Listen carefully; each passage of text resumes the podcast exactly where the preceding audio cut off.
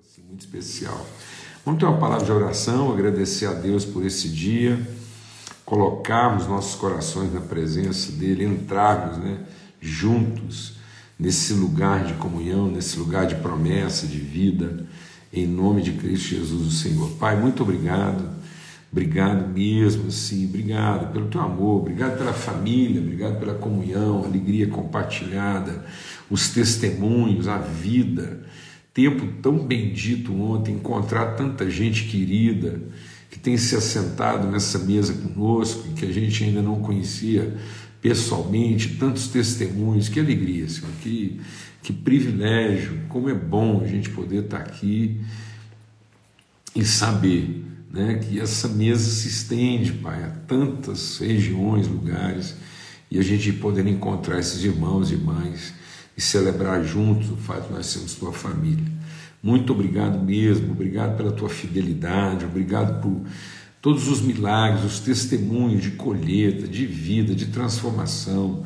Obrigado pela, pelos enfrentamentos que estão, estão sendo vivenciados, ó Deus, com fé, com disposição, com ânimo, com esperança Obrigado porque o Senhor, a vida venceu a morte, tragada foi a morte pela vitória, e nós comungamos a vida eterna para testemunho da tua presença, do teu Espírito em nós. Em nome de Cristo Jesus, Senhor, nós testemunhamos e queremos nesse dia, nesse momento aqui, começando bem a nossa semana, buscar discernimento do Senhor, clareza, revelação é o que nós te pedimos. Em nome de Cristo Jesus, Senhor. Amém e amém. Graças a Deus. É, e, é, algumas pessoas têm encaminhado aqui né, é, pedido de ajuda, de alimento e outras. É só entrar lá no nosso site da, da igreja Sal da Terra né, e tem contatos lá. Então você pode entrar tanto lá no, no site da igreja, Sal da Terra Alfa, eu creio que tem endereço também para contato lá no no, no YouTube Sal na Rede, e aí é, alguns irmãos vão estar providenciando isso, ajudando e, e compartilhando aí recurso para suprimento das necessidades aí, tá bom? Graças a Deus. Eu vou tirar momentaneamente aqui os comentários, depois a gente vai voltando aí para interagir. Irmãos, é, o nosso empenho aqui, só reforçando para quem está chegando, muita gente está chegando, né? muitos irmãos estão tomando lugar nesse, nesse ambiente de comunhão aqui. Então é bom lembrar sempre, repetir isso, não custa, que o nosso esforço aqui de princípios, todo começo de semana, no domingo, já pela manhã, é no sentido de entender, discernir as formas, né, os meios pelos quais o nosso fundamento, a essência do nosso ser, aquilo que é a essência da nossa natureza, vai ganhando expressões, formas, testemunhos, evidências. Então nós temos uma consciência, né? então temos uma essência que é o amor de Deus. Nós temos uma essência que é o amor de Deus e essa, essa, essa pedra fundamental, esse DNA, essa semente da qual nós somos gerados, que é o amor de Deus, vai ganhando formas, expressões, meios, evidências. Então a essência vai ganhando evidência. Então, aquilo que é o amor, aquilo que é o princípio no sentido de, de natureza, no sentido de, de essência, né, de o caráter a, a, a partir do qual nós somos formados, a pessoa de quem nós somos formados, que é o amor de Deus, à medida que nós vamos crescendo e desenvolvendo, vai ganhando expressões, vai ganhando formas, meios, é, é, as evidências. Então a essência vai ganhando evidência, com o intuito de formar uma consciência. Então todo o trabalho aqui no sentido dos princípios é que a gente possa discernir as evidências, aquilo que são expressões, formas essenciais de evidenciar a natureza da qual nós fomos formados. Depois, durante a semana, de segunda até sexta-feira, nós trabalhamos a, a cultura, né? o que, que isso implica nas nossas relações com a vida, com o mundo. Então, a partir desses princípios, como é que nós podemos melhorar nossa consciência. Então, o esforço é sempre nessa linha. A essência ganha uma evidência, essa evidência se transforma numa consciência. Então, aquilo que nós é, somos, através das expressões dos testemunhos, vai manifestando, vai formando uma consciência de povo, de família, de reino. E hoje eu quero compartilhar com vocês sobre mais um princípio que está lá no Salmo 2. Então, lá no Salmo 2 a gente lê o seguinte: Por que se amotinam as nações e os povos imaginam coisas vãs? Os reis da terra se levantam e os príncipes juntos se mancomunam contra o Senhor e contra o seu ungido, dizendo: Rompamos as suas ataduras e sacudamos de nós as suas cordas. Aquele que habita no céu se rirá, o Senhor zombará deles. Então lhes falará na sua ira e no seu furor, os confundirá. Eu, porém, ungi o meu rei sobre o meu santo monte Sião. Recitarei o decreto. O Senhor me disse: Tu és meu filho eu hoje te gerei. Pede-me, e eu te darei as nações por herança, e os confins da terra por sua possessão. Tu os esmigalha, esmiga, esmigalharás como uma vara de ferro, tu os despedaçarás como, como a um vaso de oleiro. Agora, pois, ó reis, sejam prudentes, deixai-vos instruir, juízes da terra. Servi ao Senhor com temor e alegrai-vos com tremor Beijai o filho para que não se ire e pereçais no caminho, quando em breve se inflamar a sua ira. Bem-aventurados todos aqueles que nele confiam. Amém. Tudo aquilo que está prometido a respeito de Cristo, da pessoa, toda promessa, tudo que eu, a gente lê na Bíblia, que diz respeito à pessoa de Cristo e ao seu reinado, o seu, uh, o seu ministério na terra diz respeito a nós como igreja, porque nós somos o corpo vivo de Cristo.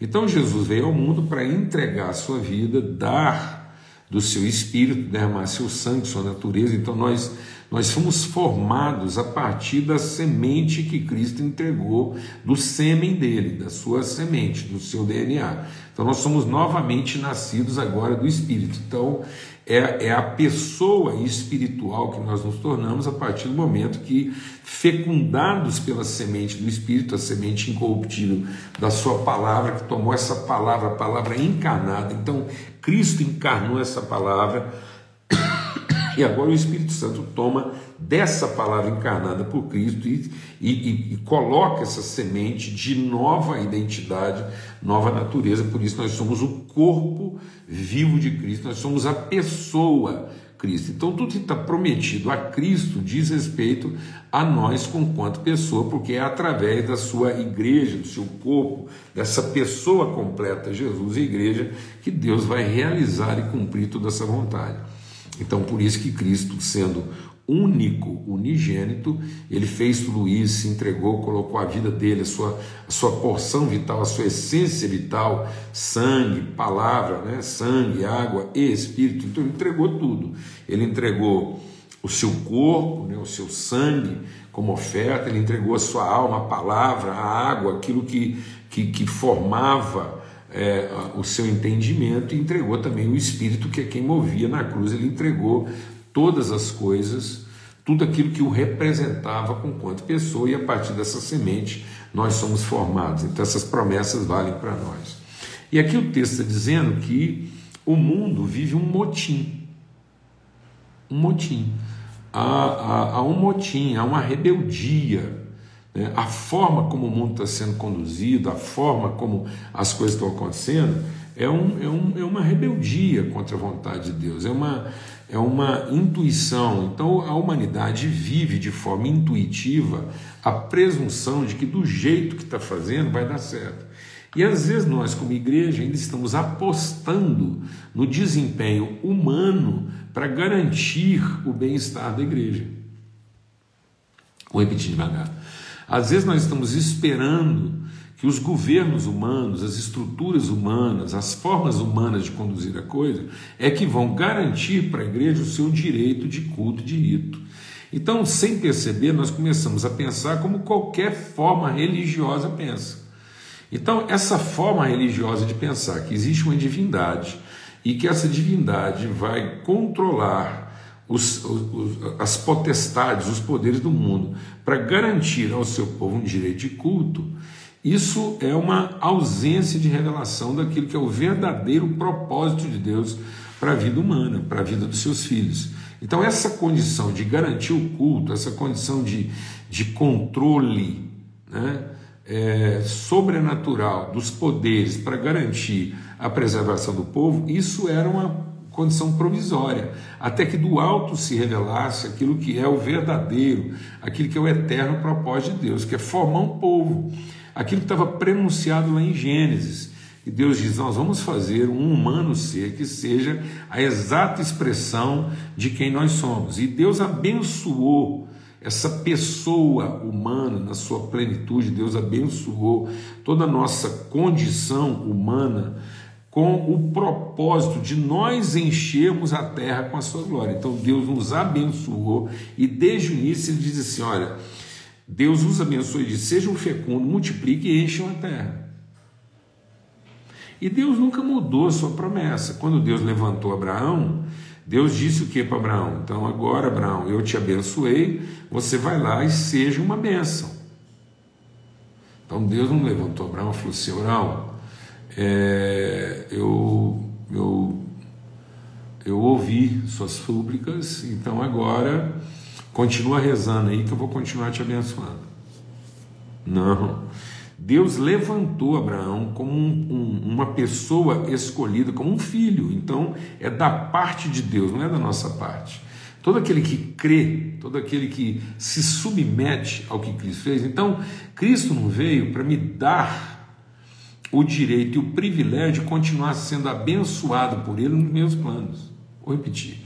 Cristo não veio para me dar o direito e o privilégio de, através dos meus ritos religiosos, garantir que Ele me abençoe meus planos. Então, Cristo não veio como abençoador dos meus planos e, é e eu garanto essa bênção de Jesus nos meus planos através dos meus ritos religiosos de devoção. Então, meu tempo de oração, meu tempo de culto, de vida, de comunhão, não é para que Cristo abençoe meus planos de sobrevivência. Esse tempo tinha que ser gasto no conhecimento da, do propósito eterno de Deus através das nossas vidas, como corpo, como família, de filhos de Deus em Cristo Jesus. Por isso nós não fomos gerados nem da vontade do homem, nem do esforço da carne, nem do sangue do homem. Nós não fomos gerados do sangue, da vontade do esforço. Nós não fomos gerados a partir do nosso arrependimento. Nós somos gerados da vontade de Deus, nós nascemos de Deus. O nosso arrependimento é a forma como a gente se submete a essa vontade. Então Deus não me abençoa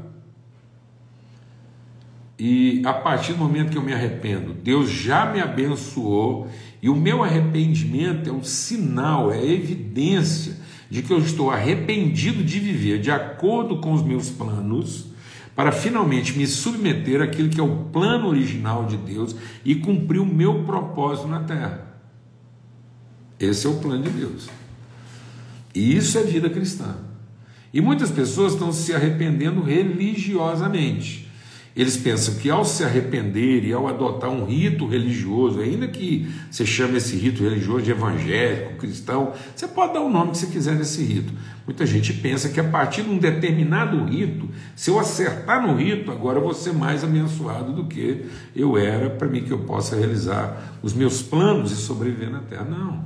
Ele está colocando aqui que o mundo está vivendo a revelia, o mundo está vivendo amotinado, rebelde do propósito de Deus até que os filhos de Deus se revelem. Por isso, Paulo escreve a Romanos dizendo assim: tudo à nossa volta, tudo que está aí à nossa volta, está gemendo, como quem tem dores de parto, à espera de que os filhos de Deus se revelem. Então, do que, que a humanidade está grávida? no sentido de sentir dor de parto. Ela está grávida de uma igreja que seja de fato relevante no cumprimento do seu propósito. E qual é o cumprimento do propósito de Deus para essa pessoa, Cristo na terra? É que a gente assuma a responsabilidade de orientar a criação dentro daquilo que é o propósito de Deus. Então, todo esse amotinamento, toda essa rebeldia permanece enquanto permanece a nossa missão e enquanto permanece a nossa soberba, nosso orgulho, a nossa vaidade, de achar que nós agora pedimos a bênção de Deus para ter uma vida sossegada aqui enquanto o mundo está vivendo um caos. Então a gente não pode continuar pedindo a Deus formas de, de controle, de governo, estruturas que privilegiem a gente e garantam para nós a nossa condição de culto. Não, Deus nos entregou a terra. Deus quer que a gente ocupe a terra. Deus quer que a gente dê à criação, à terra, a esse mundo, o destino, para que esse mundo cumpra, que a criação cumpra o seu propósito através da orientação dos filhos de Deus. É para isso que nós estamos sendo preparados. Nós estamos sendo preparados para, sermos, e, e não só preparados, nós estamos é, prontos para assumirmos. Essa, essa, Deus nos abençoa, para que a gente finalmente assuma nossa condição de príncipe e sacerdote. Por isso, ele está dizendo no contexto aqui, a promessa que deve estar na nossa mente, no nosso coração, aquilo que deve guardar o nosso entendimento é: pede-me e eu te darei as nações por herança. O nosso problema é que muitas vezes nós ainda estamos pensando como alguém que está refém da terra em que nós vivemos e não pensando como alguém que é responsável pela terra em que nós vivemos. Então, muitas vezes, nós encontramos muito cristão, muito homem e mulher de Deus, pensando que a prosperidade no lugar onde ele vive, tudo que ele tem que fazer é orar para que Deus dê para ele um emprego, para que Deus dê para ele uma sobrevida, para que Deus dê para ele uma condição de subsistência. E não é isso. Deus quer que você assuma a responsabilidade no lugar onde você está. E muitas vezes, quando um crente finalmente chega a prosperar, ele pensa como todo mundo no mundo pensa, ele pensa em ser proprietário de uma determinada área. Então, a prosperidade humana é criar guetos de propriedade de controle, é assim que o homem pensa, mas isso é uma rebeldia, isso é um motim. Toda vez que eu estou pensando em, em lá em delimitar uma área, dizer, bom, essa área é minha, e aqui eu vou construir a minha prosperidade vou encastelar essa área que eu possuo e vou garantir dentro dessa área o meu direito da minha crença. Então, muitas vezes nós estamos pensando que dentro de um determinado limite nós temos o direito da crença e tudo que nós temos que fazer é proteger esse limite para ter o estilo de vida que a gente sonhou. E não é isso. Sempre que Deus nos leva a um lugar, é para que a gente assuma a responsabilidade daquele lugar. Deus nos deu aquele lugar. E Ele nos deu aquele lugar não como propriedade, mas como responsabilidade. Então eu sou a pessoa responsável pelo povo daquele lugar. Essa falta de entendimento fez com que a terra prometida de Deus estivesse ocupada pelos inimigos. Agora veja o que acontece, veja o que é a mentalidade nossa muitas vezes. Então Deus promete para nós uma terra, aquela terra é nossa com o povo que está lá dentro. Então o que você está pedindo para Deus? Um emprego no mundo? Uma empresa, um negócio, o que, você está pedindo para Deus? O que, que todo dia você pede para Deus? Que Ele prospere o seu negócio? Que Ele te dê uma empresa? Que Ele te dê um emprego, um bom salário? Ou você está buscando de Deus formas de ocupar a terra que Ele quer te dar e que na verdade Ele já deu. Deus nos mandou ocupar a terra. Deus falou assim: vai lá e ocupa a terra. Encha a terra. Então, nosso propósito na vida é encher, é ocupar e não possuir no sentido de propriedade, mas ocupar no sentido de responsabilidade. Então, o grande desafio da igreja não é garantir o direito de continuar com o seu rito, o grande desafio da igreja é assumir a responsabilidade de ocupar aquela terra e cuidar e direcionar a vida daquele povo que só está vivendo amotinado e a revelia porque um filho de Deus não se levantou naquele lugar para orientar o processo e para inspirar o processo. independente dele, da, da posição social que ele ocupa.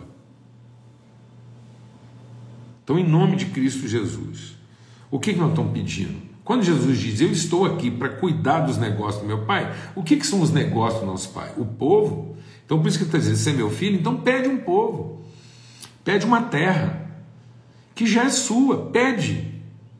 Pede aquilo que já é seu. Então, esse pedir de Deus não é pedir como, como quem clama para que Deus resolva se vai dar ou não. Esse pedir é como alguém que está dizendo: Eu estou pronto para assumir a responsabilidade. Então é isso que nós devemos estar ensinando para os nossos filhos. Ensinar nossos filhos a estarem prontos para assumir a responsabilidade de cuidar de um povo na terra que, que Deus nos deu por herança. Mas essa falta de entendimento faz com que a gente olhe para quem está nesse momento ocupando a terra como se fossem pessoas mais poderosas que nós. Então, muitas pessoas hoje estão se contentando a conseguir um emprego numa grande empresa que já está ocupando a terra. Eu estou orando aqui para que eh, Deus me dê palavras para que isso fique entendido e claro. Então, quando o povo olhou para a terra prometida, então agora pensa, aquela figura, a Bíblia diz que tudo do Velho Testamento, tudo do Velho Testamento é uma parábola. Então aquilo aconteceu de uma forma parabólica para nos arremeter para um entendimento maior.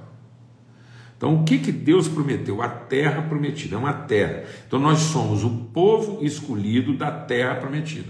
Então, Deus nos elegeu, Ele nos estabeleceu, Ele nos colocou como filhos dele para ocupar a terra que Ele nos deu por promessa.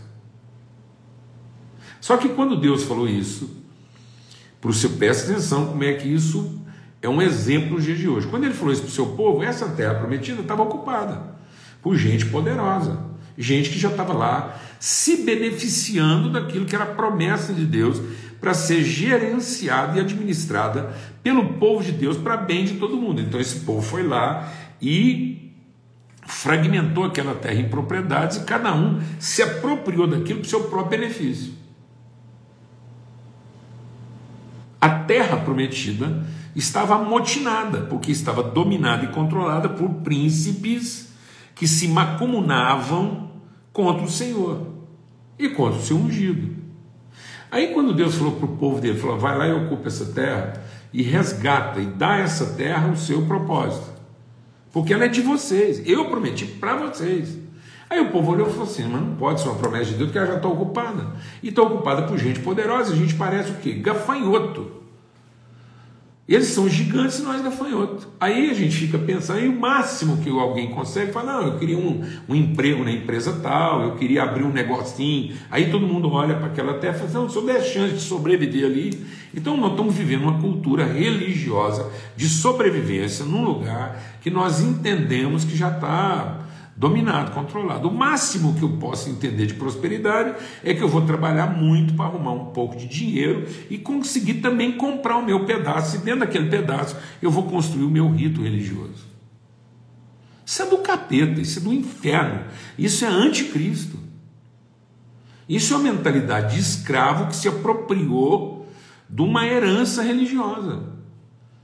Então, em função de uma herança religiosa, que se relaciona com uma divindade na perspectiva de ser salvo por ela e não com uma paternidade na perspectiva de ser orientado pela sua vontade. Então nós continuamos aqui querendo ser salvo por Deus num mundo hostil, em vez de assumirmos a responsabilidade de sermos seus filhos e dar redenção a esse mundo. Então quando Deus te coloca numa terra quando Deus te coloca numa empresa, num lugar, qualquer área que Ele te colocar, você é o filho dele lá. Você passa a ser a pessoa que responde por tudo aquilo. É o Filho de Deus em cada lugar quem responde por toda aquela gente. E Deus não quer te dar isso. Deus já nos deu isso. Essa é a terra que ele prometeu para nós, independente de quem é que ela seja ocupada. Ele já prometeu isso. Ele só está à espera que eu peça, não como quem passará a ter o direito, mas que eu peça como quem está pronto para assumir a responsabilidade. Então faltam filhos e filhas de Deus que peçam a responsabilidade. Eu estou aqui para assumir a parte que o Senhor me concedeu nos seus negócios. Então, agora, daqui para frente, esse povo, esse lugar. E aí, esse lugar pode ter várias representatividades. Esse povo é minha responsabilidade. Então, tem gente hoje que rala só para depois ir lá comprar um pedaço de terra. Ele compra, ele compra uma empresa, ele compra um negócio, ele compra um cargo compra como? Se esforçando, se dedicando, se capacitando, então ele vai lá e compra. Aí ele faz daquilo que ele comprou, daquilo que ele adquiriu, seu gueto religioso, para ele pensar: bom, agora eu vou ter um pouco de paz, porque eu comprei o direito de, de dar a esse negócio aqui que eu comprei o destino que eu quero. E ele se sente próspero. Sempre por quê? Porque arrumou um grande emprego, porque ganha um grande salário, que agora vai poder ter a casa de campo que ele sonhou, vai poder ter o carro que ele sonhou, vai poder andar de, de avião, vai poder viajar para o mundo, fazer as viagens que ele sempre sonhou. Então agora ele vai ter a vida que ele quer. A partir daquela propriedade. E não que ele chegou ao seu ponto máximo de maturidade, que entendeu a sua responsabilidade a partir do lugar que Deus o colocou. Então, nossa vocação é muito maior, muito mais ampla, é revestida de muito mais grandeza, de, de muito mais condições e recursos do que a gente imagina. Se Deus te coloca numa empresa, não é porque Ele te deu um emprego para garantir sua subsistência com um bom salário, para finalmente se celebrar suas propriedades. Se Deus te colocou numa empresa, é porque Ele está te entregando o povo, a história daquele lugar para que você assuma sua responsabilidade, dê a tudo aquilo a direção, coloque aquilo dentro da orientação de Deus. Que você seja o responsável para cessar, para interromper esse motim. E nós estamos aqui ainda emprestando, achando que o máximo que nós podemos fazer é emprestar a nossa força, a nossa autoridade, para garantir, para escolher alguém que vai garantir para nós a proteção e o direito da gente continuar sendo crente. Para cada um ter a sua propriedadezinha, sua propriedadezinha ministerial, por maior que seja. Por maior que seja. Aí eu vou ter minha propriedadezinha, o outro vai ter a propriedadezinha dele, aí nós vamos lotear uma terra que era para ser lugar de bênção, de virtude, de revelação para todo tribo, língua, povo, raça e nação, nós vamos transformar aquilo num loteamento de pequenas propriedades que alcançaram o direito de manter seus ritos sossegados. Isso é um motim isso é, é, é, é a gente macomunar contra o plano de Deus de encher a terra. Porque nós não estamos enchendo, nós estamos loteando. Nós não estamos ocupando, nós estamos nos apropriando. Nós estamos transformando aquilo que era nossa responsabilidade em nossa propriedade. E aí depois eu tenho que ficar buscando poder para defender a propriedade e não revelação para cumprir a vontade. Então não tinha que estar buscando poder de Deus para manter a propriedade, para defendê-la. Porque ela não pertence no sentido de propriedade a ninguém. Ela pertence ao Senhor que colocou aqui os seus filhos para que ocupem essa terra e ela cumpra o seu propósito. E a gente transforma isso aqui num jardim regado, numa praça bendita, onde há um rio de vida e de ambos os lados há árvores frutíferas para todo mundo, de ambos os lados. A árvore frutífera para todo mundo, onde esse rio não representa uma divisão, uma facção entre povos inimigos, mas ele representa a vida que passa é, harmonizando lados distintos e propiciando a todos as mesmas condições de vida. Não está determinando o estilo de vida, mas está dizendo que qualquer que seja o estilo de vida, ele encontra as condições, a bênção de Deus para viver isso com alegria. Esse é o propósito. É, é isso que a criação está gemendo e à espera do que aconteça. E Deus vai lutar por nós. Ele diz: ninguém poderá resistir você quando esse for o propósito do seu coração. Então, quando você assume a responsabilidade de um lugar, quando você assume a responsabilidade de um povo, ninguém poderá te resistir. Não é uma questão de, de, de emprego, não é questão é, da sua competência. Lógico que você vai, você vai trabalhar a sua competência para quê? Para cumprir bem o seu papel. Aí você vai estudar, você vai pesquisar, você vai se tornar um bom profissional, mas não porque você quer ter o direito a comprar um pedaço dessa propriedade e ser mais um tirano, mais um sócio de um trem aqui, de um negócio aqui que está todo desarrumado. Então tem gente que quer ser sócio e proprietário de uma coisa desarrumada, quer ter uma propriedade num condomínio mundial que está todo bagunçado. Fala, não, eu vou montar ali minha chácara e lá a coisa funcionar, não interessa. E de vez em quando eu vou chamar os vizinhos para o meu culto. Não é nada disso, não, mano. Nunca foi isso. Deus está à espera de que os seus filhos escolhidos e eleitos digam: estamos prontos e queremos assumir a responsabilidade da terra que o Senhor nos deu por herança.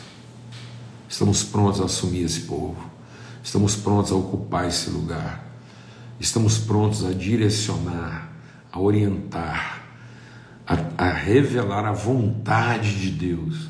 Então, quando Deus te coloca numa empresa, numa cidade, num, num instituto, qualquer lugar onde Deus te colocou, Ele não está à espera que você continue pedindo para Ele que a partir dos seus ritos religiosos, Ele continue te beneficiando a partir daquela estrutura. Ele está à espera que eu e você assumamos a responsabilidade como filhos maduros de orientar aquilo tudo lá ao seu verdadeiro propósito. Assumir essa responsabilidade. Eu estou pronto. Eu quero. Quero cuidar desse povo, quero cuidar dessa gente. Quero revelar a tua vontade e ninguém poderá te resistir. Nós não podemos esperar que alguém nos dê condições pacíficas para continuar rezando nós temos que nos levantar como pacificadores de uma terra amotinada. Em nome de Cristo Jesus, uma boa semana, bom desafio. Vamos assumir isso, nos levantar como gente adulta e cada um de nós ocupar o lugar que Deus nos deu e nos colocou para ser ocupado. Amém? Que o Espírito Santo de Deus nos oriente. Uma boa semana. Até amanhã, se Deus quiser na mesa preparada e na viração do dia. O Senhor faça resplandecer sobre nós o seu rosto e nos dê paz, que Ele faça brilhar diante de nós a sua luz e que nós sejamos inspirados para ser luz desse mundo. Nós somos a luz desse mundo, nós somos o sal dessa terra. Quem vai trazer a cura e quem vai trazer a direção para a terra e para o mundo somos nós. Forte abraço, fica na paz e até amanhã, se Deus quiser.